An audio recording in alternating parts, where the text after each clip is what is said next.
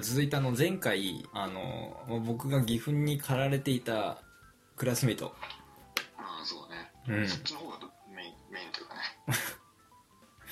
あの前回あの結構毒を吐いてた気がするんですよう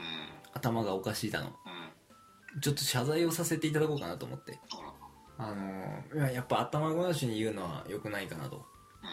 本当に申し訳ありませんでしたと、まあ、ただあのん、うん、うん、そのあの結婚式がまあなんて言えばいいのかなやっぱりいろいろな価値観があるじゃない一人の夫に一人の妻っていう常識があると思って望んでたけどあそこにいる人たちはそういう常識は持ってないとうだからいくらでもパートナーがいてもいいしん、うん、文化の世界と。そうだね。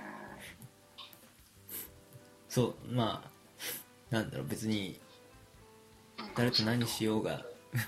大丈夫みたいな人たちしかいない場だったら そうまあなんだろう別に誰と何しようが大丈夫みたいな人たちしかいない場だったらまあ、いやでも、わかんないけど、同じように思ってた人も別にいるかもしれないね。同じ程度で。ああ言われてみればそうかもしれないいやでも、わかんないけど、まあ、いやでも、わかんないけど、同じように思ってた人も別にいるかもしれないね。同じ程度で。ああ言われてみればそうかもしれないまあ、まあ、それは、それはわかんないですけど、自分以外がみんな、その、